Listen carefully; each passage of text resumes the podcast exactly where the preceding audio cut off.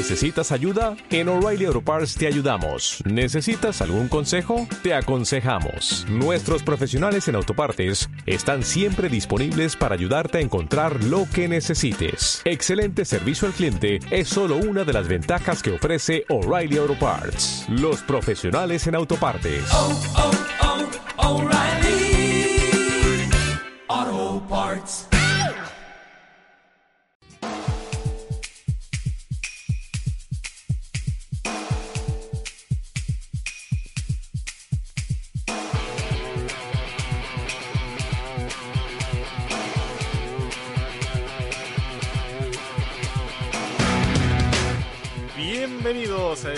Segundo bloque violento de un programa llamado Elvis. No. Sí, violencia. Blink. Continuando, sí, de Blink. Continuando un poco con lo que habíamos hablado la semana pasada sobre la violencia y los videojuegos, la responsabilidad que deben tomar, los casos que ocurrieron que fueron mutando un poco este género de entretenimiento hasta llegar a lo que soy. Eh, también habíamos dejado sueltos, ahí como quien no quiere la cosa, un pequeño debate de si realmente los videojuegos hacen violenta a la gente, provocan violencia o pueden llevar a, a personas a realizar actos de una magnitud tan violenta como los que, digamos, traen a colación este debate. Como por ejemplo los disparos, lo- los atentados, digamos, disparándole a gente en un supermercado en Estados Unidos. Y que casualmente casi todos son en Estados Unidos, excepto contados casos eh, como por ejemplo un digamos un asesinato que ocurrió en eh, si mal no recuerdo en España con el ya así llamado asesino de la katana que también fue relacionado con un videojuego ¿Fue en España? Tenemos a Pantriste también de acá. sí exacto pero bueno Pobre eso es más relacionado con, con el cine aunque Patrick no era un personaje tan bueno no, No, importa, pero no era que no era que se inspira en Pantriste, sería Sí, mucho sí, sí. más extraño. Era la- su apodo de bullying, digamos. Claro. Sí, sí, sí, pero por lo general siempre está como atado a cierta cosa. Pero bueno, en definitiva, tal vez simplemente como un parecido. Pero bueno, vamos a, a lo que realmente queremos eh, debatir hoy, es si los videojuegos provocan que la gente se ponga violenta, qué estudios lo avalan, qué cosas realmente generan el jugar videojuegos, o sea, cosas buenas, cosas malas, y en definitiva eso. Muchachos, ¿quieren empezar por algún caso en particular? Tenemos como un arranque, digamos, el primer momento en el que se tocó esto fue con la masacre de Columbine, Ajá. este momento trágico de la historia de Estados Unidos, donde dos muchachos entraron a su colegio, mataron, si mal no recuerdo, a tres personas y hirieron a otras 24, Ujú. más o menos. Y una vez eh, perpetrado este, este trágico, digamos, no, no sé, ataque, eh, terminaron, digamos, con sus vidas y toda la investigación dio vueltas alrededor de toda la, digamos, toda la, más o menos la salud mental, digamos, de estos muchachos y todo apuntaba a que habían sido inspirados por un videojuego que en esa época era muy popular llamado Doom Sí. que en definitiva era uno de los primeros per- eh, first personal shooter que eh, había, digamos, eh, en PC, que se había popularizado y que en teoría no estaba diseñado para que un público tan joven lo jugara. Pero todo el, el mundo, al no encontrar una razón, una explicación lógica para este tipo de, de tragedias, terminó echándole la culpa o encontrando un chivo expiatorio en este tipo de, de contenido para poder, digamos, eh, darle un sentido a lo que había ocurrido, digamos, que era reciente, era como muy nuevo. Y la verdad que, bueno, de ahí empezaron como a caer miles y miles de relaciones que muchas veces los padres conservadores terminan encontrando entre la violencia que ocurre en Estados Unidos en particular con lo que es eh, los videojuegos violentos que digamos influyen a los niños eh, a digamos a ser más tolerantes hacia la violencia que esto les permite como obtener como habilidades tal vez en algunos casos sobrehumanas o por lo menos sin necesidad de un entrenamiento para poder manejar ciertas armas Como Eh, que podés cargar un rifle en la vida real porque lo aprendiste a hacer en un Battlefield. Claro, un Call of ¿cuán- Duty. ¿cuántas veces hemos, hemos escuchado esta relación de que, bueno, porque sabes cómo funciona un arma en un videojuego, podés manejarlo en la vida real? Eh, es lo mismo, digamos, y la, la contrapartida de esto es decir que por jugar el, al Team Hospital puedo manejar un hospital por mi propia cuenta, contratando gente y, digamos, haciéndolos trabajar por ahí. Yo puedo ser intendente, jugué al SimCity. Ojo que igualmente se entrena, por ejemplo, eh, mucha gente con el Flight Simulator para volar aviones, porque realmente es muy parecido. Bueno, hay juegos particularmente que, que también están hechos para eso, por ejemplo los de conducción también. Eh, muchas veces tienen mecánicas muy parecidas a los que, digamos, lleva eh, tal vez conducir un auto o un vehículo grande. Y hoy Pero también... en este caso estamos hablando específicamente de la violencia, ¿no? Tenés, digamos, bueno, a, a veces hay réplicas de armas muy... Yo muy tengo locas. info igual, ¿eh? Sí. Ojo que. Que, bueno, pueden llegar a emular, digamos, un arma de verdad, pero no, al- digamos, no, no sé qué tan parecido puede ser como para darte las habilidades como para poder utilizar un arma de verdad, o tener, darte, digamos, la capacidad psíquica, como para decirlo, por decirlo de alguna manera, de utilizar un arma al, al apuntarlo hacia otra persona. Eh, ¿Qué es lo que genera esto? Entonces, bueno, no sé por dónde quieren empezar. yo ¿Quieren tengo, ten- tengo cosas para comentar y charlar y, y debatir. Em, sí, también un poco. Eh, en principio, em, hablar de, de- de que la idea para mí es, ojo, por- porque eh, y esto es una postura que tengo con todo con todo debate que tengo. La idea es debatir cuál es la relación entre violencia, ponele y videojuegos. Yo no vengo a defender los videojuegos. Yo vengo a ver con todo, ¿eh? Siempre que tenemos un problema, un problema, una cosa es, ok, ¿qué, qué evidencia hay para, para hablar de esto? Porque muchas veces puede pasar que, no sé, a ver, eh, algo que uno no tiene idea puede ser que al final no- uno no tenía razón y veremos. Entonces lo que hice fue investigar. Otra cosa interesante también que, que, que está bueno es, eh, le voy a tratar de dar una perspectiva científica a estas cosas. Y eso nos lleva a hablar un poquito de ciencia, cómo funciona la ciencia, porque generalmente se entiende bastante mal cómo funciona la ciencia en el mundo, La usamos mal. sobre todo para problemas complejos como es el comportamiento humano. Más en Argentina. Eh, en primer lugar, vamos a hablar de algo que la ciencia no prueba nunca nada. Decir que la ciencia probó algo es no entender cómo funciona la ciencia a nivel epistemológico. Claro. La ciencia lo que hace siempre es acumular evidencia a favor de.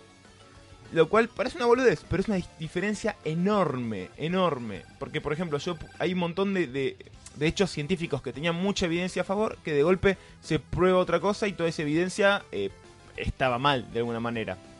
Em, De hecho, hay, hay un postulado bastante esencial en, en lo que es la, la ciencia en sí misma, que es que de momento, lo, lo voy a parafrasear porque Por no me acuerdo exactamente cómo era, pero la noción es que nosotros seguimos todos, o sea, vamos haciendo acopio de todo este conocimiento que consideramos el más acertado o a favor del cual hay más evidencia, a no ser que en algún momento algo nos demuestre que esto no iba por acá y volve- podemos volver tranquilamente a un punto previo y volver a replantear un montón de cuestiones, como que la idea es que se aplique siempre en función de qué es lo que funciona a favor de qué hay más evidencias y no volverse dogmático y, y aferrarse a alguna noción que empieza a perder consistencia. Los paradigmas. Y es, muy anti, Encerrar anti- todo en paradigmas, Sí. en definitiva. es muy antiintuitivo esto, porque uno dice, ok, no, pero pará, si la ciencia prueba cosas, no sé, la vacu- el- no sé, la vacuna esta funciona y cura a la gente, porque hay estudios que lo prueban, pero nunca se sabe qué pasa. Puede ser que haya un tercer factor ahí dando vueltas que lo explique de una manera mejor, o algo que pensamos de una manera en realidad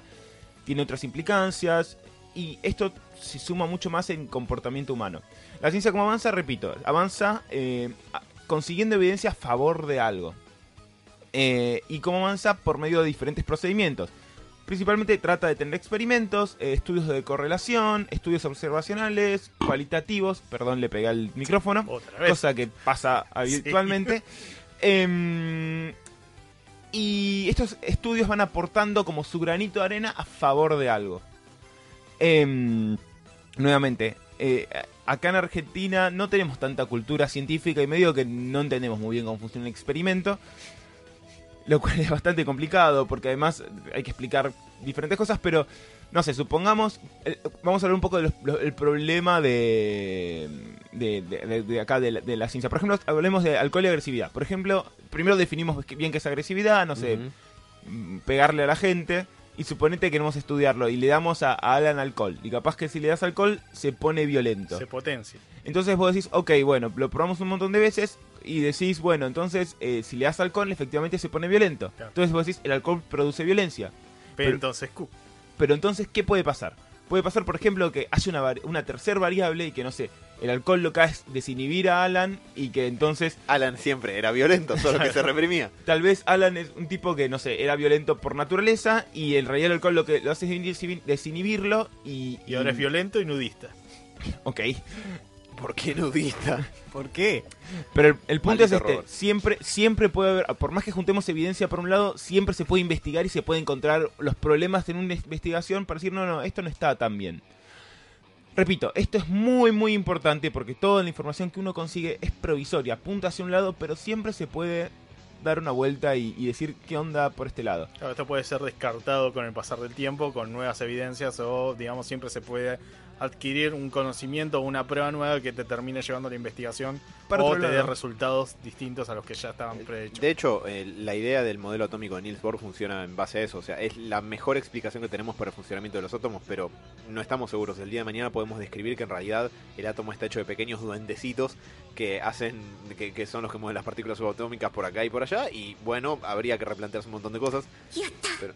Mismo, a ver, en nuestro campo de investigación, wow eh, los anti, los anti los medicamentos conceptivos. Los medicamentos psiquiátricos muchas veces no se sabe muy bien por qué funcionan. Y de hecho hay hipótesis que en un momento decían esta es la posta y de golpe eso no funcionaba y funciona por otro lado. Sí, muchos de los primeros medicamentos empezaron a utilizarse primero a partir del efecto que se generaba y después tratando de ver, o sea, de ir hacia atrás ese proceso y ver qué es lo que hace, por qué tiene ese efecto, pero no es lo que se conocía en primer lugar. Dato de color, por ejemplo, antidepresivos que uno diría, ok, es lo que tomás cuando tenés depresión. Se usan para un montón de patologías que no son depresivas. Por ejemplo, para tratamiento del... Estrés y ansiedad se usa mucho. Para el obsesivo compulsivo también sé que se usa. Eh, como digo, la evidencia se va acumulando y hay, cosas, y hay cosas que se van descartando, hay cosas que se van sumando.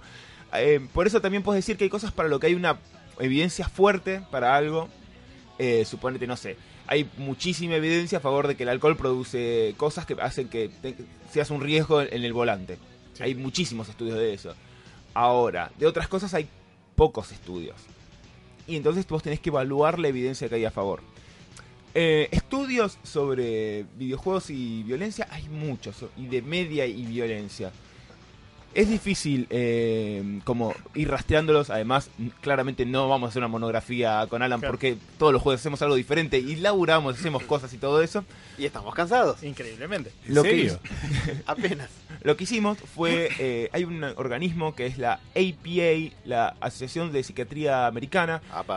que es uno de los de las grandes instituciones, más allá que se pueda criticar más o menos, de, de la psicología mundial y de la salud mental mundial, y mm, ese, esa, eh, lo que hice fue recurrir ahí para encontrar un estudio que es un, hizo un meta-análisis, que un meta-análisis es una revisión de, todo, de todas las investigaciones que hay dando vueltas sobre un tema, eh, por el tema este de que claramente a los, a los yankees les interesa mucho, cuál es la relación entre videojuegos y violencia. pongamos un, digamos, eh, un paréntesis que estamos hablando principalmente de investigaciones que se hacen dentro de Estados Unidos porque es el punto digamos, eh, principal donde ocurren este tipo de comparaciones entre la violencia, los videojuegos, esta asociación y donde principalmente ocurren los tiroteos. Totalmente. Se toca el tema. Sumale esto que sí. Sumado, digamos, lo que pasa es que a pesar de que esto ocurre en un solo lugar, de momento, por lo menos donde el porcentaje de relación es mucho mayor, en todo lo que digamos se refiere a decisiones dentro de lo que es el mundo de los videojuegos afecta a todo el mundo porque muchos se producen allá.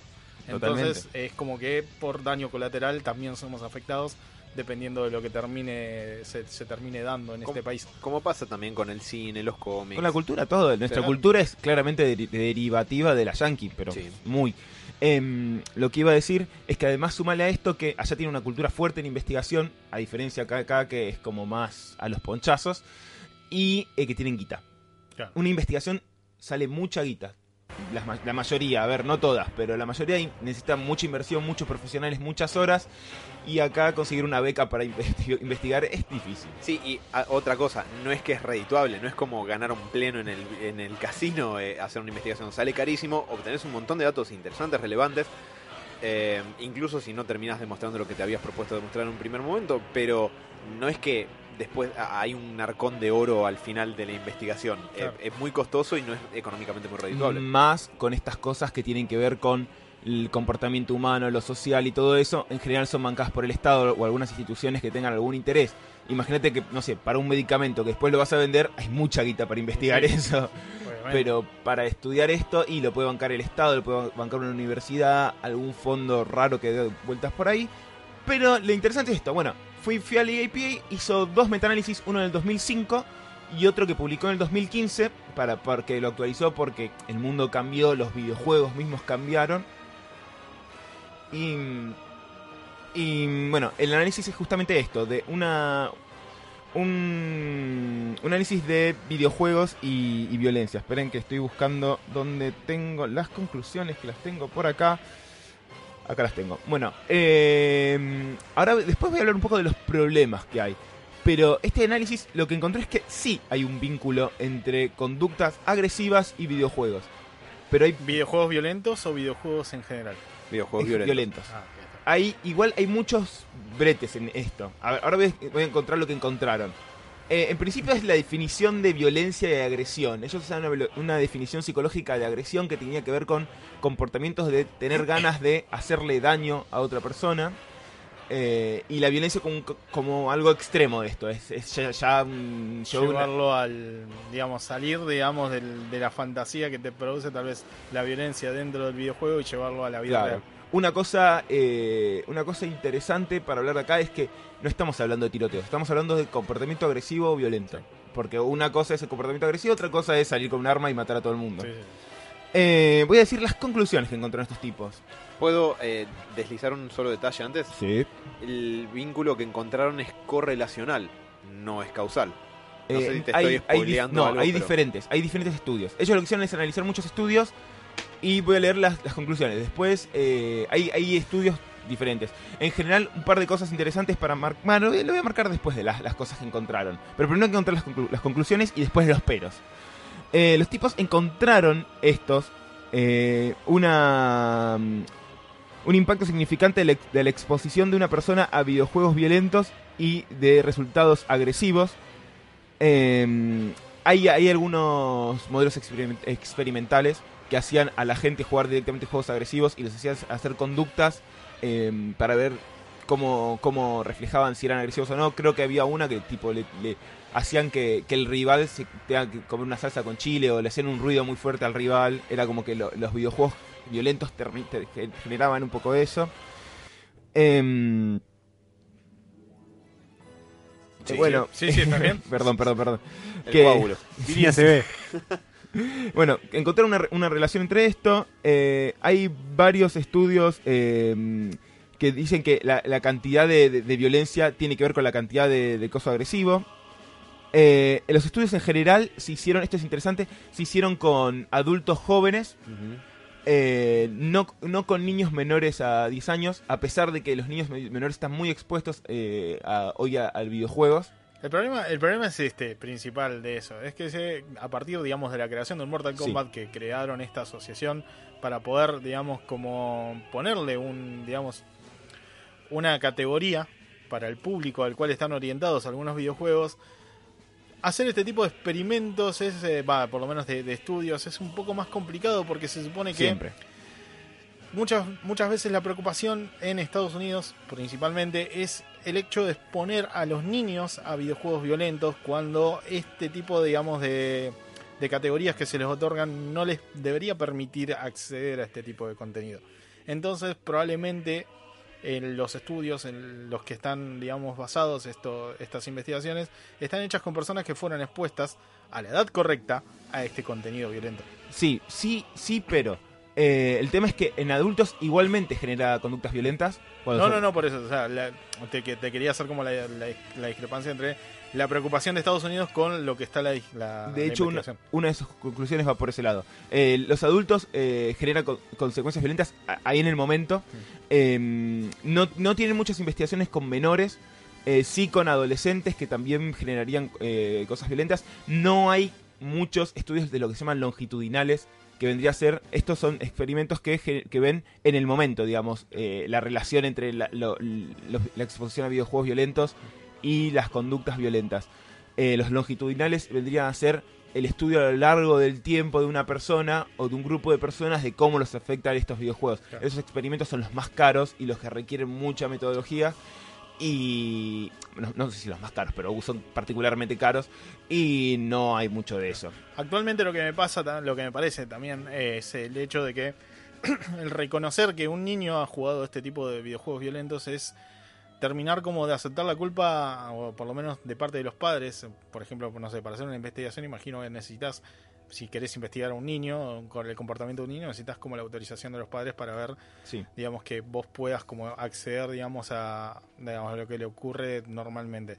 Creo que el, tener, eh, digamos, estudios basados en niños jugando videojuegos violentos es en parte difícil de conseguir porque es aceptar la responsabilidad como padre de que uno está dejando a su hijo acceder a este tipo de contenido cuando tal vez los principales, eh, las principales personas que están preocupadas por esto son ellos.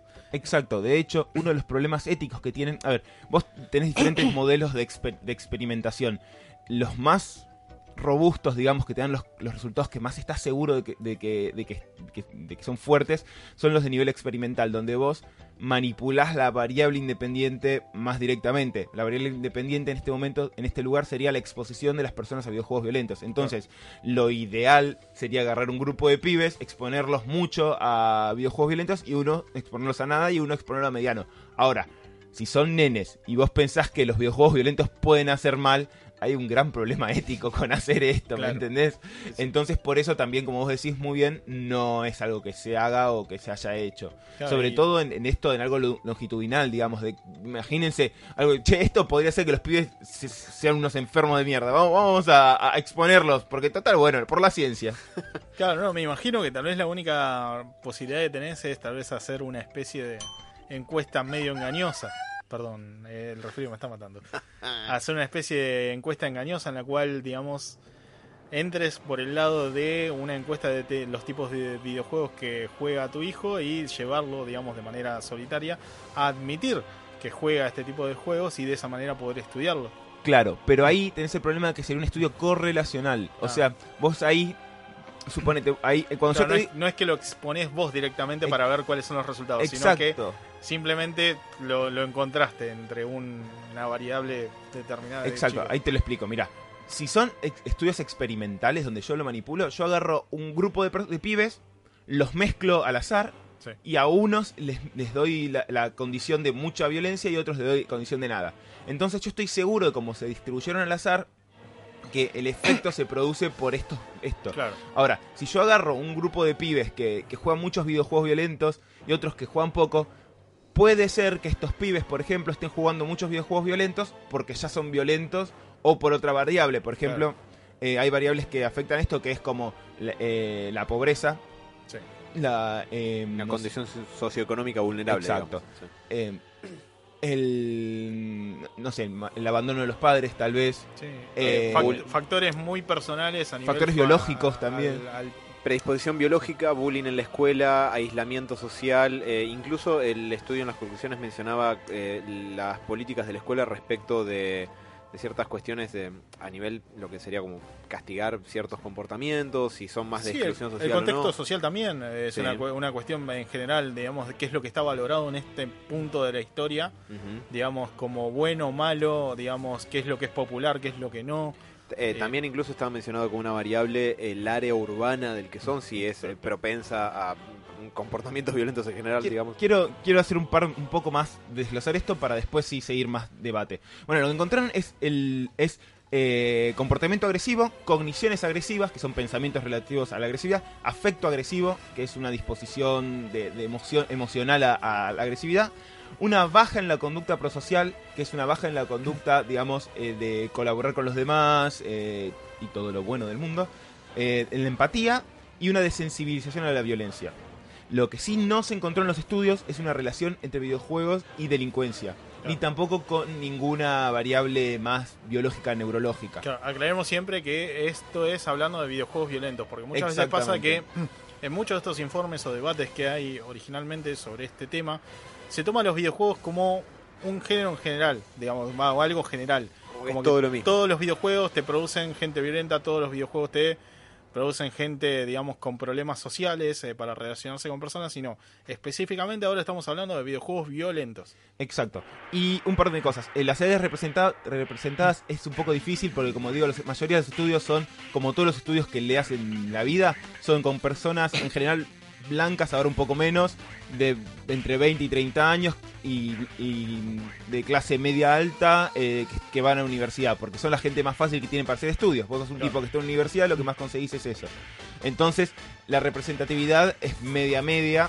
Eh, la magnitud del efecto es está muy discutida realmente cuánto es eh, la relación esta que encontraron. Algunos dicen que es, la APA, por ejemplo, dice que es significativa. Hay algunos estudios que dicen que en realidad la relación no es tan fuerte entre la, exposición y esto.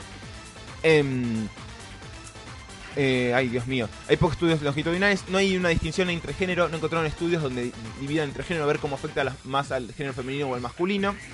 Eh, hay más factores que, este, de los que generan conducta agresiva. Algunos estudios dicen que tratan de como de, controlar estos factores y que igualmente les da eh, les da este dato de, vínculo. Otros dicen más, más que no. Otra cosa interesante es la característica de los juegos, que no está tan tan estudiada, pero es si hay juegos que la narrativa justifica más la violencia y otros juegos tipo el Mortal Kombat no tiene mucha narrativa. Vos te pones y te pones a jugar. Un torneo de artes marciales que para ganar eh, la paz de, digamos, de evitar que la tierra sea conquistada y matar a tu oponente. Em, y otra cosa es em, otro juego donde vos sos un asesino y te cuenta toda la historia del asesino y te cuenta cómo va y vas cazando a, a todas las personas que encontrás. Y Cuando le encontrás una justificación distinta a la violencia, como por ejemplo, no sé, en los Call of Duty sos un soldado de Estados Unidos que utiliza las armas y las balas de justicia para liberar a tu país de una amenaza. Exacto, el juego, el, el estudio mencionaba un juego que yo no jugué que es, no me acuerdo qué Assassin's Creed, que vos tenés que vengarte de alguien y como que te te metes un poco en la cabeza del que se tiene que vengar, decir algo así, yo qué sé. Hay tantos que la verdad no podría Meterte en la cabeza, te metes en la cabeza de, todos con el tema del Animus en el juego, pero no sé, a uno con trama de venganza yo llegué hasta el 3. Después lo, puedo buscar y puedo dar el detalle del jueguito. Eh, bueno, dicho esto, hay evidencia que linkea esto. Eh, cosas interesantes es que esto está muy discutido, hay estudios que dicen que no están así. Esto sí, una de las recomendaciones que la, la, APA, otra cosa interesante, la APA no dice prohibamos los juegos. Dice que lo importante es eh, ser consciente de estos vínculos, de estas relaciones, eh, que los padres estén conscientes de esto para poder charlar con los pibes. Em, que haya una mejor... Eh, ah, otro problema interesante que leí es cómo definir videojuegos violentos. Porque decían, por ejemplo, un juego de fútbol, donde tenés que taclear y podés golpear a tu oponente. ¿Es un juego violento en sí o un juego de boxeo? Bueno, pero es como la definición de, los deportes. La, definición que le da deporte. Los deportes de contacto, los deportes que son, digamos, no sé, eh, de estilo atlético. El, el, Mario, un juego violento que vas pisando hongos y tortugas, ¿me entendés? Es una buena pregunta. Yo lo que pensaba en, función del estudio que leía, que digo, no, no, porque sea algo que no esté contemplado en el estudio, pero me parece más a nivel cultural cuando queremos extrapolar un poco este tipo de cuestiones a poder explicar un fenómeno como los tiroteos, las masacres y ese tipo de cuestiones que ocurren ahí, es que si hay una variable contaminadora que están como pasando groseramente por alto, digo, la sociedad, no el estudio este, la sociedad norteamericana, es que tiene una eh, tiene una cultura absolutamente eh, violencia friendly, digamos, eh, que es, muy violenta en un montón de sentidos, que tiene mucho contenido violento, que es una cultura belicista, y donde un montón de comportamientos violentos están bien observados y hasta recompensados socialmente. Eso es lo que quería decir, dos cosas de, de meter con eso, que tengo algo muy interesante de eso. Es, y mm, una de las cosas que piden también es la revisión, un, poco más de filtro en la clasificación de videojuegos, que tiene un nombre que ya no me acuerdo porque dice que nada dicen que es que podría hacerse un poquito mejor. es un poquito light sí en, en algunos en algunos casos. Por ejemplo personalmente Vera creo que sí. Y bueno y, como por ejemplo el Fortnite mucha gente dice que debería ser clasificado como para gente un poco más mayor que 13 años le parece una edad muy baja o para un juego donde supuestamente a pesar de que tiene digamos, una estética un poco más infantiloide que los juegos violentos eh, más tradicionales, por así decirlo, como el Mortal Kombat o el Call of Duty. Eh, sigue siendo como, sigue exponiendo como a niños muy jóvenes a, el manejo de armas, a buscar estrategias para eliminar a tu oponente y cosas por el estilo. Eh, espera, yo quiero, eso de- es más para el final, pero me interesa eso de la cultura. Quiero decir un par de cosas más en relación a más lo, lo sí. Bueno, el Pero estudio, ojo, mueve millones. Obvio. Mi- millones. el estudio eh, termina diciendo que se ne- necesita más investigación que- y que, bueno, más que nada de estar conscientes, digamos, de, de que este vínculo aparentemente existe. Y repito, este vínculo no implica, listo, ok, prohibamos los juegos, no sé qué. Es simplemente ciencia. Vos después con esto podés hacer lo que quieras, podés interpretarlo.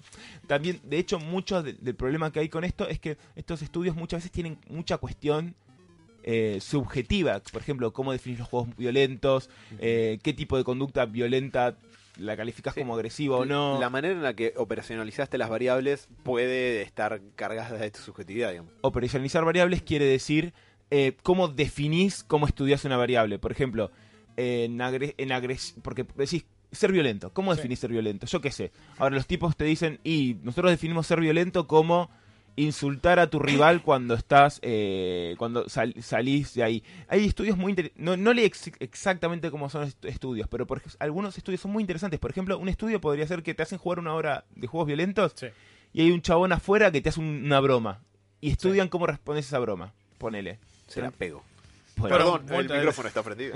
Bueno, muchas veces pasa también como eh, con- por el hecho de arengar también la violencia a través de, digamos, de la burla. Eh, Esto pasa muchas veces tal vez en videojuegos, no sé, más del estilo competitivo, donde por el simple hecho de vencer a tu rival, eh, digamos, como la gracia está en humillarlo, en que tal vez como por una cuestión de falta de contacto, digamos, cercano con la persona con la cual estás compitiendo, eh, digamos, te desinhibís un poco más y podés como entrar en un juego esto de, de humillarlo. eh, digamos, con la, con la idea de que simplemente es un videojuego y tal vez le estás provocando una, un ataque, digamos, casi te diría de violencia a la otra persona. Por ejemplo, no sé, eh, una, una boludez sí. tipo en el Counter-Strike cuando matas a alguien, una burla muy tradicional es tipo hacerle sentadillas en la cara, como poniéndole el culo en la cara. el famoso teabagging. Una suerte de. Eh, bueno, volvamos un poco a eso, pero yo lo quería dejar más para el final, pero tomémoslo ahora. Eh, Estamos seguros que, la que eh, hablamos de la agresividad como, bueno, el problema de la agresividad de los videojuegos. ¿Estamos seguros que, que es algo que la cultura realmente no lo quiere? Porque toda la cultura, sobre todo, estamos hablando más de la cultura americana, ¿no? Pero en general es una cultura muy agresiva. Sí. Eh, La nuestra está cambiando un poco, pero tampoco estamos muy lejos de eso. Tipo bar- bardear a los demás. Ahora hay un poco de cambio más con el tema del bullying, no sé qué, pero normalmente la agresividad está recompensada más en Estados Unidos. El presidente que tienes es ultra agresivo y la gente lo votó por ser agresivo. ¿sí? Eh, por humillar a sus a, digamos a sus competidores a los otros candidatos tratar de buscar información que lo- le, le pueda servir como para terminar de tirarlo abajo en nivel de popularidad y hay digamos pero cómo trata a las mujeres, a, sí, los, también. a los rivales. Eh, Su programa era famoso por ser agresivo ser- Sí. y ser un sorete el tipo. Gritarle you're Gritar- fired a la gente en la cara. Eh, pero también eh, porque muchas veces no se termina de entender o de definir bien qué es eh, la, la- a qué se refiere con violencia, porque hay muchos tipos de violencia en general en la vida. No solamente podemos optar por videojuegos que tengan violencia física eh, o del estilo, digamos, de, de la guerra, digamos, con armas, ese tipo de cosas. También puede ser videojuegos donde tengas que provocarle violencia psicológica a otra persona, torturarlo de alguna manera o algo por el estilo. Sí, obvio, por eso yo iba a la parte de agresividad. Eh, el tema es ese, es el- la conducta esta de, o, o- o violencia también, me parece que violencia es- también es difícil de Sí, definir. sí, Estamos, es- estoy, usando es, como, es muy amplio en realidad. estoy usando como conceptos básicos de esto de querer dañar al otro, querer imponerse sobre el otro de una manera por la fuerza, más que nada. Pues si después nos ponemos con violencias estructurales y todo eso, Sí, nos sí, sí, vamos no, pasado hablamos mañana. Mil años. Eh, pero pero la cul- justamente la cultura yankee sobre todo, que es tan individualista y tan... Si, si nosotros... si- Porra. Si, me viene, los, los voy a cagar a trompadas. O el stand up for yourself muchas veces quiere decir... Eh, parate y cagalo a trompadas al que te viene a romper las bolas. Que termina tam- también en después en... Sí. En la famosa... En, no sé, en- en la- es una postura ya de los yankees. Una postura bastante chota en Sí. ese sentido. Y ojo, y que también se, se contagia para acá, porque nosotros somos bastantes hijos de los yankees culturalmente. Em, pero por eso yo digo, si, si la agresión eh, es algo solamente en los videojuegos y si es algo que realmente no queremos, porque realmente la reforzamos por todos lados. Eh, yo qué sé, eh, Eh, no sé. Perdón, el, Eh, tenía mu- que muchas con- cosas para decir. por Todo, lo que tiene que ver con la cultura del deporte acá me parece extraordinariamente Totalmente. agresivo, donde parece que el objetivo siempre es hacer mierda al otro en lugar de obtener alguna especie de triunfo, tenés, de logro perfecto. o algo por el estilo. Eh, y está absolutamente enraizado en nuestra cultura. Y además se reforzaba. Sí, obvio. eh, se reforzaba em, por todos lados y después se careteaba con, bueno, no, pero la, la vi- la violencia es mala, no sé qué. Claro. Entonces es como de, ok, hablemos en serio. ¿Queremos violencia o no queremos violencia? Porque, ¿de dónde sale? Y otra cosa, otra cosa interesante es que todo sale del mismo lado, que es de la cultura yankee. Porque que nosotros nos gusten tantos video- juegos de, video- de videojuegos, sale de que tenemos una cultura de, de cierta relación con las armas muy pegada. Que todo sale del ejército yankee promocionándose en videojuegos. Sí. pro- en todo, en en todos los pueda. videojuegos eh, están relacionados con guerras o guer- guerras que ocurrieron o que no En ocurrieron películas, eh, con Estados Unidos. A, a eso me refería con que no contar la cultura como una variable es un error garrafal propio de un no vidente, porque eh, si un montón, por ejemplo, los videojuegos son agresivos y agarrás los Call of Duty o los Battlefield, lo que vos quieras, Ajá. que son juegos bélicos, ¿no? Que sos un soldado y vas a una guerra.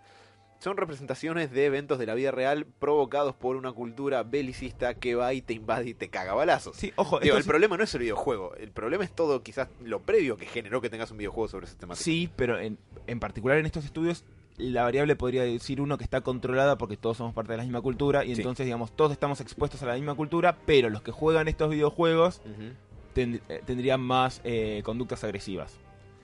Y Podría ojo, pasar. muchas veces lo celebramos este tipo de conductas. Por ejemplo, hay algo que la verdad que aborrezco un poco en muchas de, digamos, de las cosas populares que hay hoy en día, por ejemplo los streamers o los youtubers, es eh, conductas eh, violentas o reacciones violentas a, digamos, a cosas eh, muy cotidianas a la hora de jugar un videojuego. Por ejemplo, bueno, uno de los más populares hoy en día, Fortnite.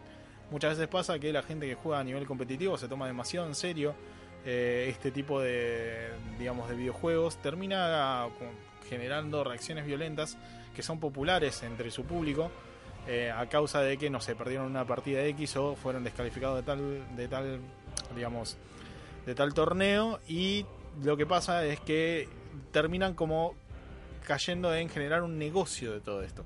Porque ¿qué pasa? El público lo pide, el público lo consigue porque le parece gracioso las reacciones violentas que tiene una persona a la hora, digamos, de, de perder en un videojuego o de hacer, realizar una tontería delante de una cámara. Entonces esto, digamos, genera una bola de nieve que no, no termina nunca. La, la cultura sobre la violencia o la reacción violenta termina siendo como lo popular y lo que se quiere exterminar al mismo, al mismo tiempo. Ahí es el Por poco la ejemplo, hipocresía. Por ejemplo, no sé, últimamente veo muchas cosas que me desagradan. Que, por ejemplo, no sé, gente reaccionando mal a perder una partida, tipo rompiendo monitores, televisores o cosas por el estilo. No, el dólar. Exacto. Bueno, pero saliendo de eso, es como que todo el mundo celebra o comparte o dice, no, jaja, qué risa, mirá lo que hizo por haber perdido una partida, qué idiota, ta, ta, ta", pero esto simplemente lo que hace es que se genere más contenido de este estilo, de que las reacciones violentas terminan siendo como algo más cotidiano, algo que a lo cual nos terminamos acostumbrando y en definitiva lo que pasa es que la violencia se termina siendo parte del día a día Sí. digamos, de, de que asimila- as- asimilamos tanto el tema de las reacciones violentas en cualquier ámbito de la vida que terminamos como dejándola como parte de nosotros y no está bueno eso, o sea, no, no es algo que deberíamos tener como tan, tan cercano. El tema, yo creo que todo lo que decís muy bien, y justamente con los youtubers sobre todo, es que la violencia llama mucho la atención. Y un gran problema, un gran engranaje social del mundo hoy en día es llamar la atención. La gente está desesperada por atención y no está mal. La atención es un reforzador natural y el ser humano necesita atención para vivir. Necesitas que otra gente te dé bola.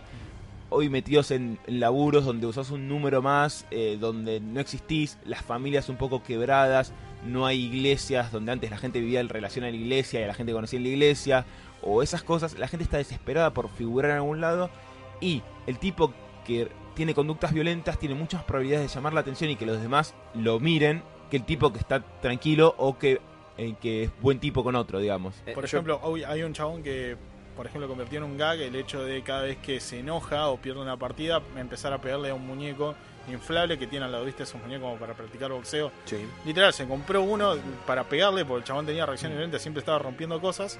Y lo tiene ahí, lo caga patadas, rompe cosas dentro de la casa.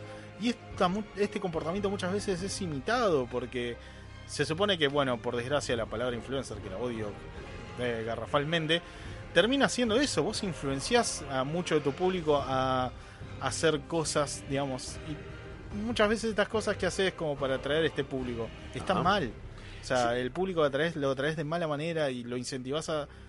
Lo, lo único que terminás consiguiendo es que el pibe del día de mañana crea que la única manera de llamar la atención o llegar a ser como su, su héroe, por así decirlo, o su, su influencer, es teniendo las mismas tipo de reacciones, reaccionando de la misma manera y estás influenciando de mala manera a la gente. No solamente eso, sino que voy a agregar una pequeña muesca a lo que decía Sebas recién. Eh, si una persona obtiene aten- atención mediante eso, o incluso si vos por difundir algo de ese estilo obtenés como el, visto bueno de, tu círculo social, lo que estás haciendo desde un punto de vista conductual es reforzar eso.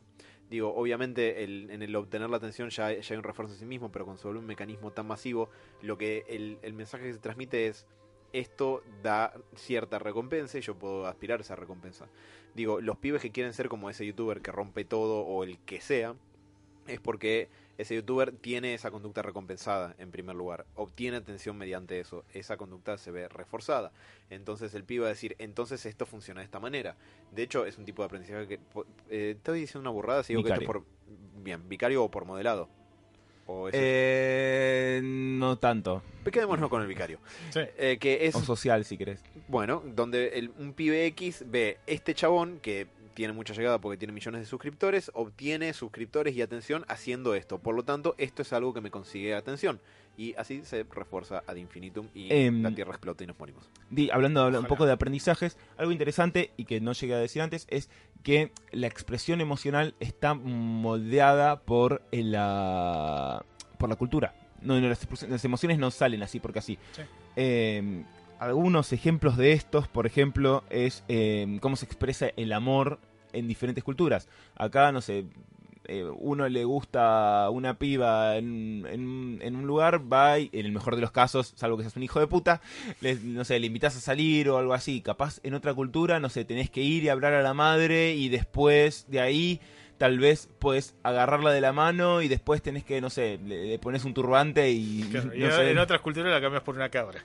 Claro, no, pero, pero la o, o las expresiones así, o por ejemplo mismo pensaba la violencia misma. Eh, hoy vos te enojas con un tipo y lo querés cagar a trompadas, te le tirás encima, no sé qué. En otra época se hacía un duelo. Vos ibas y le decías, señor, usted me ha ofendido. Y, y- Exijo una satisfacción. fíjate, igual, lo, Le además, la cara. lo curioso de esto es que eh, en alguna parte es menos violento porque es menos reactivo Más regulado. es más regulado porque hay ya todo un protocolo social de un duelo, no sé qué. Y en otro momento es mucho más agresivo, más peligroso porque se mataban con eso, ¿me entendés? Sí. Lo cual es, es, es gracioso, pero fíjense como... como Es ganar por ganar, se muere el violento. Cada vez hay Bueno, menos. en salvo que, momento ca- desaparecen. salvo que te salve el zorro. Claro, Ah, ¿No razón. se acuerdan de ese capítulo? Sí, sí, sí. Eh, lo vi como 40 veces. O, o, por ejemplo, eh, la desregulación emocional, que es un, tras- un, no un trastorno, un, Es un componente importante de un trastorno que es el trastorno límite de la personalidad. eh, ti- tiene mucho que ver eh, con un aprendizaje de cómo expresas las emociones de, de pequeño, donde te refuerzan solamente cuando haces un, un quilombo bárbaro. ¿Vieron esa gente que salta pero mal por las cosas? Sí, sí, sí. Bueno, Claro, el, el típico leche hervida. Sí. sí, bueno, Aprendió que así obtiene cosas. claro.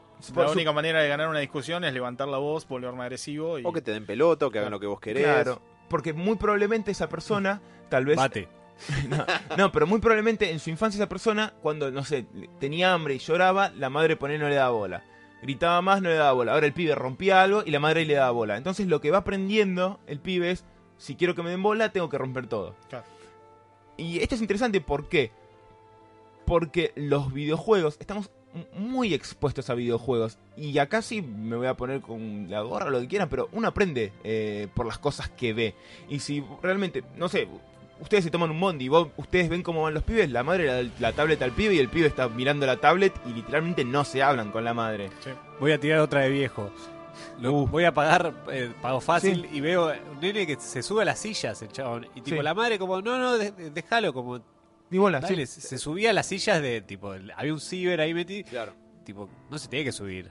Claro. Sí, todo, todo re viejo, re 90. No, olvídate, yo, yo llegaba a hacer eso y simplemente se escuchaba una hebilla corriéndose y literalmente me sentaba y no, no, hay Igual, no, momento de decir que el castigo violento es muy malo, es lo peor que puede hacer. Igual se dan cuenta cuál, funciona. cuál es el No, problema. no y- funciona. Se dan cuenta cuál es el problema del denominador viejos. común entre todas esas situaciones, ¿no? Sí. No hay que tener niños, fin. Bueno, no, pero, pero lo Y que- no gatos tampoco, ¿no? Exactamente, los gatos apestan. no, a no, lo que posta, voy la acá- violencia no funciona, señor, al- perdón. es científicamente no funciona, ¿eh? Sí, o sea, es- el castigo físico es lo peor que existe para, para regular un pibe. Bueno, de hecho, uno de los factores, Si fueras el, per- perdón, pero si fueras Sí. el tipo más pragmático del mundo, no te sirve para lograr lo que estás queriendo lograr. de hecho, además, uno de los factores de la conducta agresiva, oh sorpresa, es recibir eh, violencia de, de los padres. Em, pero esto, ¿por qué? Es interesante. Porque estamos totalmente mediados por la cultura de, lo, que vemos, los videojuegos, eh, la, la pantalla. Y por ejemplo, si uno a nadie le enseña que no sé, si a, si a mí me, eh, me molestan, tengo que no sé, tengo que tratar de charlarlo. Tu mamá te decía, no, mira, bueno, Pepito te robó el juguete, no, vení, sentémonos con Pepito. ¿Por qué le robaste esto? No, porque lo quería. Bueno, mira, vos no, bueno, jueguen y jueguen un poco cada uno. Eso pasó mil veces, a cualquiera le habrá pasado de nosotros. Hoy en día, si el pibe no, te enseña, ponele que no tenés el padre que te enseña esto, que pa- pasa un montón, pero no sé, estás jugando el GTA y de golpe un pibe está jugando y uno te roba algo, vos qué haces, vas y lo cagas a trompadas. Eso se va metiendo en tu cabeza de cómo, cómo solucionas el problema. Si alguien me molesta, voy y lo cago a trompadas. No te quiero decir que con esto vas a agarrar una K-47 y vas a empezar a cagar a tiros a alguien. No, pero tener una reacción violenta. Claro. Exacto, vos lo que aprendés es, para responder a este, este conflicto, es eh, usás la violencia. Por eso acá tenés eh, que la joda eh, no es prohibir los juegos, sino que esté un padre presente donde te puede decir, primero que no es un pibe de 3, 4 años, no tiene que estar jugando al GTA nunca. Háganse Obvio, cargo. sí. Des- después, el- Con prostitutas y droga, ¿viste? Pide cuatro años. no, pero des- y después te- la onda es tener un padre que pueda ayudarte a interpretar esto.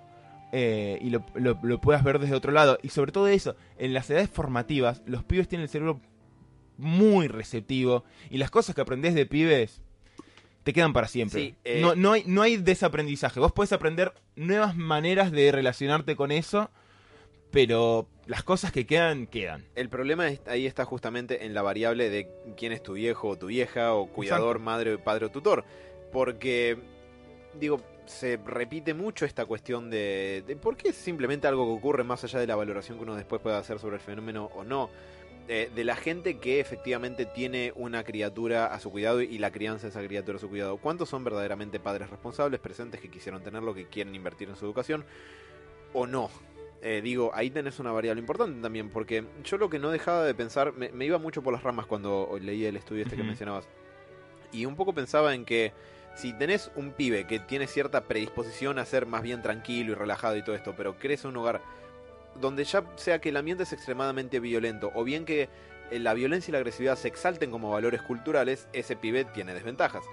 Caso contrario, capaz que un matrimonio re tranqui tiene un pibe que tendría chances de ser re tranqui, pero por algún sustrato biológico, ponerle esas cuestiones del azar que te pueden tocar mal, a veces Mm. capaz que es propenso a ser irritable, agresivo, Ajá. tener un pobre control de impulsos y hay que gastar la fruta. Y lo que pensaba en ese punto es que el videojuego, que no es para minimizar su papel en general, pero en muchos casos, bajo estas circunstancias, es un factor que llega mucho después y que llega mucho más tarde. Me. No necesariamente, ¿eh? los pibes arrancan jugando muy chicos. Me tendría que poner a buscar la referencia, pero estaba acá y los, y los pibes juegan muchísimo. Sí, ¿eh? y no digo que no, no digo que ese no sea el punto, pero digo, eh, quizás ahí el videojuego, en este caso, en estos casos hipotéticos que estamos planteando, que te acabo de mencionar yo recién, puedan ser simplemente un eslabón más dentro de un continuo de una cultura que es totalmente violenta, y el videojuego simplemente es violento como lo demás es violento, como el, el cine es violento, como las series son violentas, como su familia, sus padres, sus vínculos, su círculo, su escuela, sus amigos que le hacen bullying, etcétera. Eh, que- sí, pero eh, a ver, sí, el problema, el tema no es buscar si es malo o bueno, sino no, es totalmente. cuáles son los efectos que tienen. Sí. Por, por eso, a ver, después Bondad y Maldad es otro así, harina de otro costal y no no No, no no, voy es una tanto- pregunta científica tampoco. No, es que no voy tanto al tema de la bondad o la maldad, sino que voy a que quizás el videojuego en tanto contenido violento no sé cuán distinguir, si bien puede estar muy presente y los- la población joven está muy expuesta, muy eh, más más aún hoy en día. no sé cuán distinguibles del resto de otros contenidos violentos culturalmente hablando, que es algo que estoy pensando ahora en el momento, bueno, lo pensé en la semana también, y sobre lo que no tengo estudio o bibliografía que me respalde, pero digo, no es algo que emerge del vacío tampoco. No, pero es algo que están expuestos los pibes. Sí. y la gente en general. Eh, por eso es algo digno de estudiar. Eh, Absolutamente. no me acuerdo cuánto, cuánto es el número, pero a ver, un pibe común hoy en día, si tiene una Play, juega una bocha a la Play, salvo que la madre se ponga la gorra. Eh. Yo mismo jugaba una bocha y después, además, pensá que es media violenta, porque tenés, jugaste a la Play al Mortal Kombat 11, donde le sacaste las tripas a tu rival, y después te fuiste a ver. a ver, mi vieja es directora de escuela y conocía pibes de jardín que miran películas de terror. Sí, Claro. por eso, o sea, a ver, las categorizaciones están por algo, ¿no? En definitiva, si las vamos a respetar o no, ya es una cuestión de lo que le queremos inculcar a, digamos, a nuestro hijo, a nuestro sobrino, a lo que tengamos a cargo nuestro. Es más, y me, me- acordé de otra cosa hablando de esto. Eh, evidencia de- anecdótica no es evidencia. Esto quiere decir, ah, pero yo me crié mirando todas las películas de terror cuando tenía 5 años y soy un buen tipo. Sí, vos, porque tenías 2 millones de variables que otra persona no lo tiene. Eh, no, no sirve un caso. O sea, Claro. o sea, la cuestión es eh, el contexto en el cual ocurren este tipo de cosas. Por ejemplo, videojuegos violentos no tienen el mismo impacto en una cultura como la yankee como en la nuestra. sí, o sea, a pesar de que son muy parecidas, ¿eh? Sí, bueno, o sea, pero tan- hay un hay un tema ahí con la violencia que en muchas cosas mucho más peligrosas está mucho más aceptado en Estados Unidos que acá.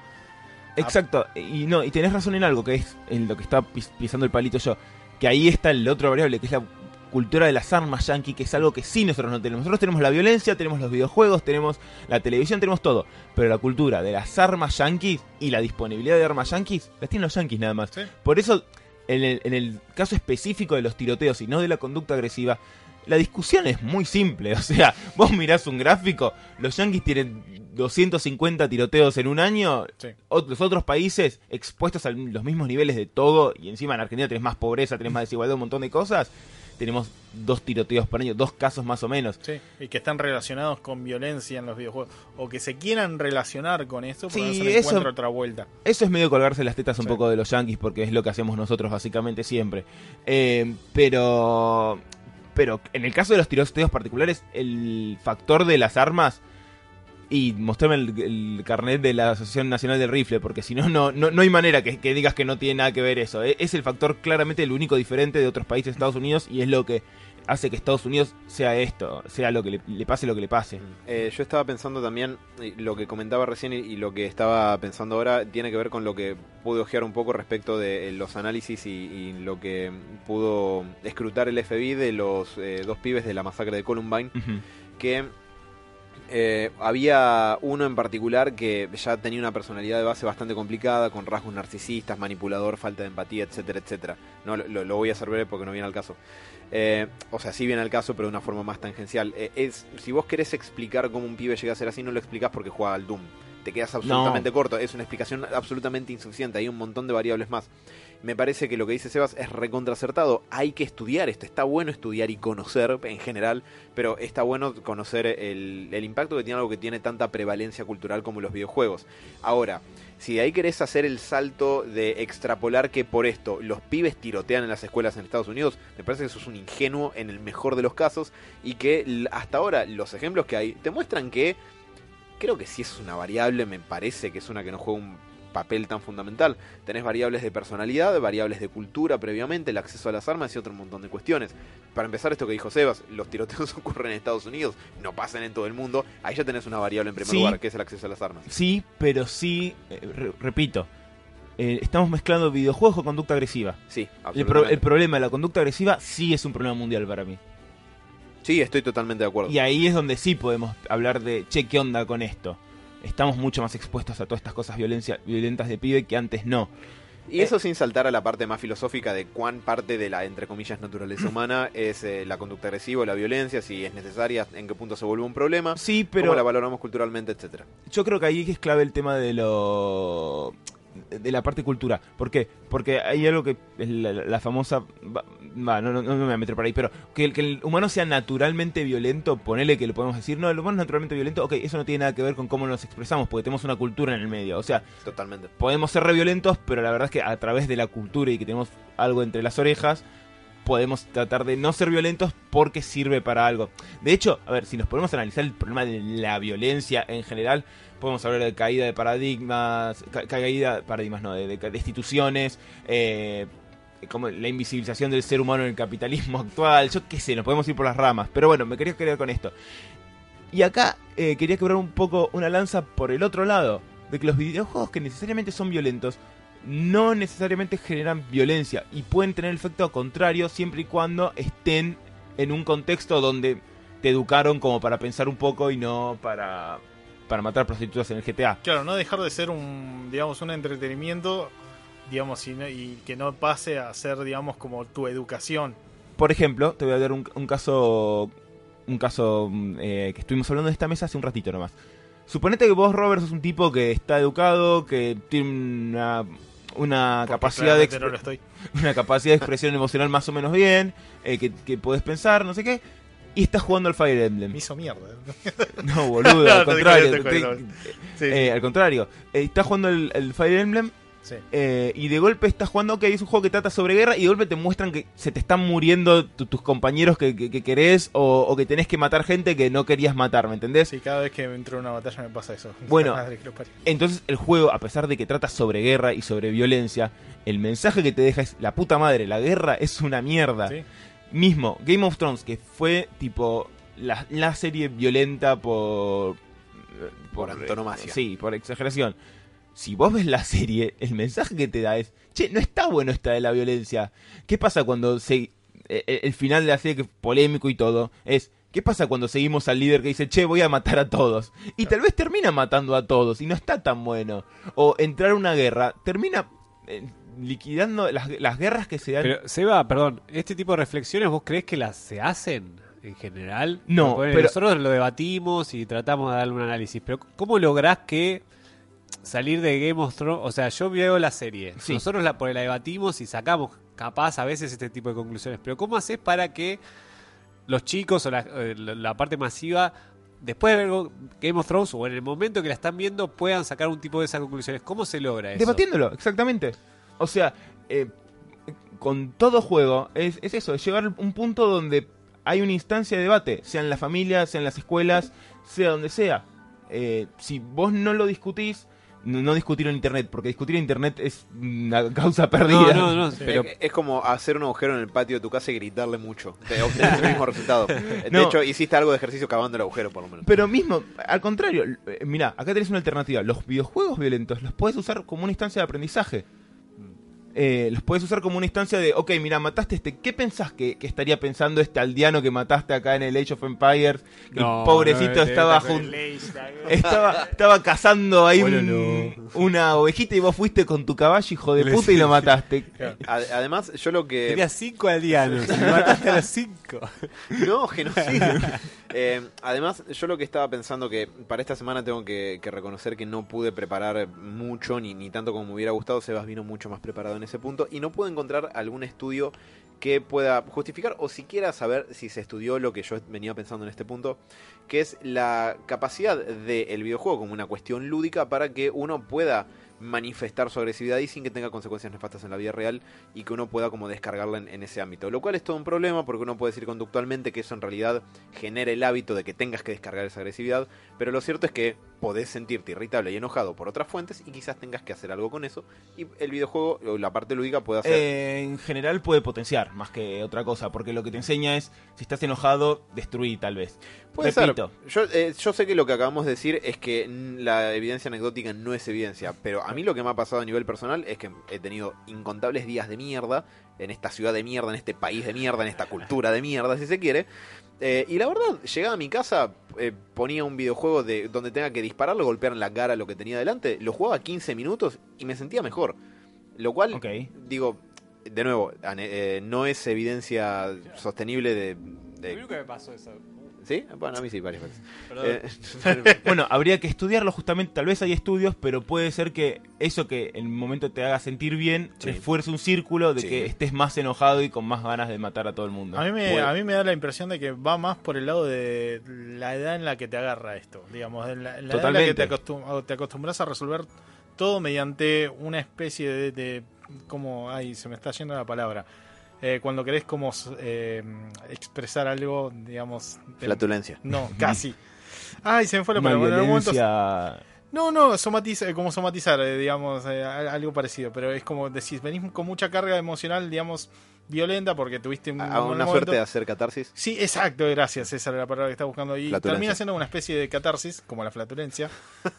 pero para mí que pa- también pasa por eh, la edad en la que uno lo, lo intenta implementar o encuentra, digamos, este tipo de reacciones para poder liberar como tensión. Bueno, cuanto Eh, más por- chico sos, más formativa es eso. la etapa y más influenciable. Eh, me imagino que mientras más chicos sos, cuando resolves todos este, este tipo de problemas eh, a través de la violencia, terminás generando como una conducta violenta. Y cuando sos más grandes, como termina siendo algo como que te libera, digamos, como de esta de esta tensión. Eh, te diría. o por yo- lo menos dependiendo de qué tan receptivo sos. A ver, yo te diría que el problema con eso, hablando vuelo de pájaro, es que tal vez en vez de buscar una alternativa que resuelva ese problema, estás tipo fomentando una, un ciclo de violencia en vos mismo. Por ejemplo, te peleaste con, con tu esposa. Acá ninguno está casado, así que está muy bueno este ejemplo. Sí. Te peleaste con tu mujer. En vez Guarda de... con Dani. Estamos todos en pareja igual, digo. Dani se va a casar dentro de A ustedes, a ustedes, bueno, a ver si alguno va a matar al otro. Este ejemplo, no. Eh, no, te peleaste con, con tu Ah, sus mujer. apuestas. de- te peleaste con tu mujer y en vez de tratar de resolverlo de una manera de Yo igual eh, Partidos del FIFA. no el FIFA no nadie elija al Barcelona. Eso sí es yo, un juego para- yo, yo tengo una contrapropuesta para ese ejemplo, porque hay muchos ejemplos donde uno puede terminar enojado o, o con sensaciones sí que no violentas. puedes pero igual acá siempre es el, el aprendizaje y qué cosa podría pasar igualmente repito la respuesta a esto es Sí. hay que investigarlo Absolutamente. Lo- a lo único que, que voy es a que a veces este tipo de, de emociones y, y- y sentimientos que tenemos internamente no necesariamente aparecen de una forma tal que nos permita tramitarlo con eh, diálogo. Por ejemplo, vamos a suponer que, no sé, se queda la formación de subte en la que yo estoy, en verano. Me cago de calor, me atraso 25 minutos, llego tarde al laburo, me va como el culo. Eso arruina mi humor. Y yo puedo hacer todo una- un trabajo interno para ver cómo lidio con esas emociones, absolutamente. Pero ahí quizás la posibilidad de resolverlo eh, queda un poco trunca, porque la causa ya es un hecho que ya ocurrió y que no dependía de mí. pero ejercer una conducta violenta en general refuerza y no no, no refuerza pero genera que estés más enojado por ejemplo eh, hay un varias cosas Eh, pegarle a- cuando estás enojado y le pegas a una a algo viste pegarle un almohadón Sí, es un hace- pésimo consejo. Es un pésimo consejo porque refuerza una conducta violenta y hace que estés más enojado. Y en el sentido contrario, hay estudios, digamos, de que vienen desde Milker, un tipo... No, eh, bueno, no importa. Milhouse. Eh, no, eh, bueno, que si sonreís, Sí. si vos sonreís un buen rato, te sentís mejor. Mm, Porque hay toda una teoría con, con que el cuerpo recibe, digamos, el input, el input físico y eso lo, lo transforma un poco en la, en la sensación. Sí, Eh, pero muchas veces también eh, el hecho de, mm, está bien, eh, estamos hablando específicamente de realizar violencia y recibir una recompensa, pero muchas veces tal vez en el videojuego de Batman, por ejemplo, Ajá. Para sacar, digamos, como esta violencia interna que tenés eh, jugándolo y tal vez, no sé, conseguiste meter Sí, mil combos y tenés un premio que es tipo, no sé, desbloquear algo. Esta recompensa también puede generar una, un alivio entre todo este estrés que te fuiste generando. no vamos a bardear al Arkham no, no, Knight no, no, acá. no, no, no planeo hacerlo. Pero también me, me da por ese lado. Y muchas veces el, el hecho de tal vez terminar de resolver algo que te aleje un poco de lo que generó el problema en un principio, a través, digamos, de, de que puede ser violento o no, de, en un videojuego, también puede Ajá. ayudarte como a relajarte por otro lado. Tal vez el, el haberte metido en esta situación violenta dentro del videojuego y haber concretado esto y tener una recompensa aparte, no puede, tal vez no refuerce la violencia, sino el hecho de que te, digamos, esta recompensa sea la que te alivie, digamos, el, el estrés. Pero mira, te voy a dar un ejemplo. Eh, igualmente nos estamos yendo por Sí, otro lado. Pero sí, por te iba a tirar un ejemplo un poco más por jodido. ejemplo- Imagínate que te genera violencia el que el dólar suba. Quisiera ver que encuentres una alternativa. Gonza. Ah, perdón. Quisiera que encuentres una alternativa para hacer que el dólar baje No, pero y no tengas que golpear la pared por eso. te doy otro ejemplo. Vos eh, te enojás. Te enojás porque un tipo te, te encerró con el auto, ¿no? Sí. Sí. Vos te bajás y lo cagás a trompadas. Te vas a sentir mejor. En, en lo inmediato, Sí. probablemente. Bueno, No creo. Va, no, Sí, bueno, ¿cómo sí, que no? no, no, no sé. No, Ahí no. depende el nivel de, justamente el nivel Bueno, de estás violencia. muy enojado. O sea, no- yo, no- yo no me caería nunca trompadas. no, decir, bueno, por, Yo- yo por creo- eso te digo, creo que en nuestro límite Bueno, no pero en general la gente que recurre a esas conductas se va a sentir mejor. Y Yo no creo que necesariamente te- es bueno. Es, de- Sí, es sí, depende, obvio. digamos, de, de cómo la vida te fue llevando a resolver ciertas situaciones.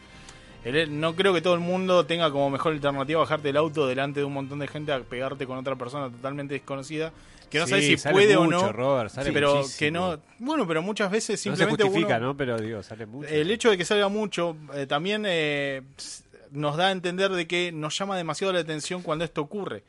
Pero tal vez no nos llama la atención cuando alguien agrede a otra persona desde lejos y esta persona tal vez toma la iniciativa de, ¿sabes qué? Putea todo lo que quiera. Total, definitiva, lo único que por ahí puedo llegar a hacer es sacar la cabeza y decirte que Dios te bendiga. Y seguir mi camino. Y simplemente dejar que te envenenes vos solo. Sí, O sea- yo igual el ejemplo ese lo iba en el sentido de que algo que te haga sentir bien no necesariamente es bueno, ni, No, no, no, por ni eso. te, Ah, va, ni- sí. ni te descargue necesariamente bueno. Igualmente, ¿quieren darle un cierre a esto para Sí, no irnos pues pasado nos mañana? está yendo la mierda. Vos se va. Eso, eso. No, no, la mañana, el Wilde. Eh, Eso es un tema largo y extenso para, para tratar. Y menos mal que no trajimos los guantes de box, porque si no esto se, tornaba en algo peor. No, Eh, pero Ahora jugamos a un jueguito. a ver, en conclusiones, para mí lo importante sería es eh, hay estudios que linkean eh, mm, eh, la Agresividad la agresividad con videojuegos. videojuegos con ju- videojuegos violentos. Nuevamente, repito, esto quiere decir que hay evidencia que avala este link, que está criticada, que tiene sus, sus vueltas y todo, pero es para darle, darle atención. Otra cosa es, es no hay estudios, pero yo creería que es particularmente jodido en edades formativas, sobre todo en chicos, donde, eh, si, sobre todo, si no tienen otras instancias de aprendizaje, pueden aprender algunas cosas de esos juegos que no están piolas, eh, sobre todo conductas... Jueguen al Monkey Island, déjese joder. Claro. Obvio. Sí. Sean, eh, claro, bueno, no, no es precisamente un juego violento, pero de última, la, creo que la conclusión que sacamos es el hecho de preocúpense si tienen gente, digamos, son tutores, padres o algo por el estilo, preocúpense por este tipo de temas, porque a pesar de que por jugar videojuegos violentos no vas a tener un psicópata en casa que quiera matarte, o sí, no sé. eh, el hecho de que vos estés, eh, digamos, atento a este tipo de, digamos, de cuestiones ayuda un poco a tratar de entender eh, un poco más el mundo y no terminar teniendo reacciones que simplemente ocurren porque uno no termina de entender la realidad y uno termina siendo educado por este tipo de cosas. Claro, eh, en ese sentido, eh, nada. Traten de ser los. eh, En el sentido de los padres. Háganse mejor- cargo de sus bendiciones, la reputa madre. No, pero bueno, pero charlar con los pibes, enseñarles conductas no violentas, alternativas conductuales, much- la- la- las conductas sociales se aprenden, eso es algo muy loco que uno tipo dice, ay, ¿cómo no sabes tener una, una conversación? ¿Cómo no sabes pedir algo? ¿Cómo no sabes quejarte? No, son, son cosas que se aprenden y vos, si, el- si alguien no lo sabe hacer, no lo va a poder hacer, tenés que enseñárselo. Y voy a dar otro paso más. Eh, hablamos de chicos, pero no, con gente grande también. Hay gente grande que no sabe responder de una, manera que no sea violenta. Y ahí también tenés que habilitar el debate y habilitar eh, maneras de, de resolución diferentes. Y si es alguien que está muy, muy jugado, decir, che, negro, anda al psicólogo a ver si puedes aprender una manera de resolver esto diferente. No de una Más plata manera. para Bruce. Claro. Yeah, y baby. para Sebas. No, no de esa manera de, de ah, andar al psicólogo, porque no, al contrario, es ir a aprender a, a ser más efectivo y vivir mejor, porque realmente yo he conocido gente que es violenta y la terminan pasando mal, porque no saben responder de otra manera. Eh, Hagan una cosa, escuchen a los profesionales, no escuchen a los boludos que aparecen de vez en cuando en la televisión diciendo que tienen la solución mágica que uno espera. nunca. Por La- algo la gente estudia, por algo la gente tiene este tipo de, digamos, de profesiones y, digamos, son en las que realmente uno tiene que escuchar. Igual hay mucha gente diciendo pelotudeces siendo psicólogos y lo que sea. Eh, y la Tratemos última... de encontrar alguno con referencias. Y la última que diría eh, es em, que el potencial de los videojuegos también es un potencial de aprendizaje, como repito. Yo aprendí un montón de videojuegos y de libros, algunos violentos, y me enseñaron a ser no violento, al contrario, porque apren- aprendés a tomar la perspectiva del otro, a entender que, el, que, que si alguien sea un tu enemigo no necesariamente es tu, es tu... que alguien sea tu rival no necesariamente es tu enemigo, que no tenés que destruir todo, eh, que hay verdades en varias cosas, por ejemplo, el Fire Emblem juega un poco con eso, que no todos, que hay como diferentes verdades que terminan chocando y van hasta, hasta una guerra en algún punto. Uh, spoiler. Eh, Nada. Sí.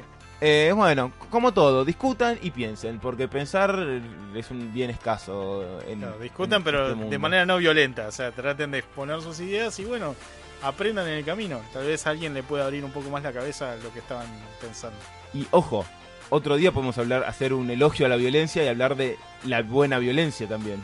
hay cosas. ah, Un momento. ¿Batman? Por ejemplo, me acuerdo viendo. Estuve viendo escuchando hace una hora y la violencia era mala. No, ¿Qué es esto? Ya no sé en qué creer.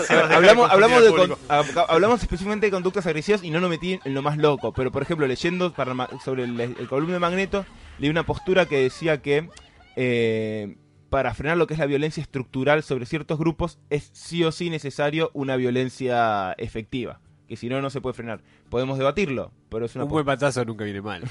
Oh, caramba. Me gusta, me gusta la idea. Eh, bueno, nada, largo, interesante y espero les haya gustado.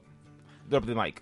Sería genial tener la, digamos, eh, las ideas y la opinión de nuestro público. Si quieren dejarlo en nuestras redes sociales, Alan. No pienso ¿dónde- repetirlas.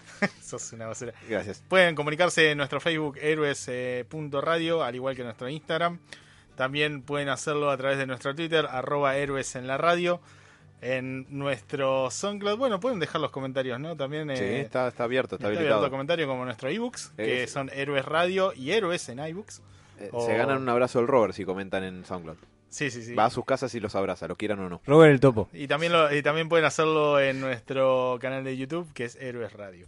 Exacto. También está nuestro Twitch, que es Héroes en la Radio. Y bueno, nos vamos a escuchar la semana que viene a las 20 horas en otro jueves de Heroico por www.radiolabici.com. Excelente. Ah, gracias por toda la data, Sebas. Te pusiste la verdad la, la Gracias. camiseta en un montón de cosas muy científicas en este caso. Sí, Creo que te hice trabajar más de lo que debías. ahora te la pego. Eh, gracias, Alan, también por No, tus por conocimientos. Eh, espero que esto logre hacer que facturen un poco más como psicólogos. Ah, milagros no hacemos. Gracias, Diego, otra vez por musicalizarnos y darnos eh, alegría en nuestros oídos. De nada, y bueno, la- me gusta la, primero me gusta lo de la buena violencia, pero al final como me quedé, tipo, a puta madre, no, mentira, pero no es mala, ¿eh? de verdad que está bueno. Y gracias, Dani, también por eh, hacer que nos veamos más guapos en las redes sociales. Adiós. Adiós. En fin, nos escuchamos la semana que viene. Sean felices, traten de no ser violentos y coman mucho, ¿no? Entrenen mucho. Y no me acuerdo cómo terminaba la frase del maestro Roshi.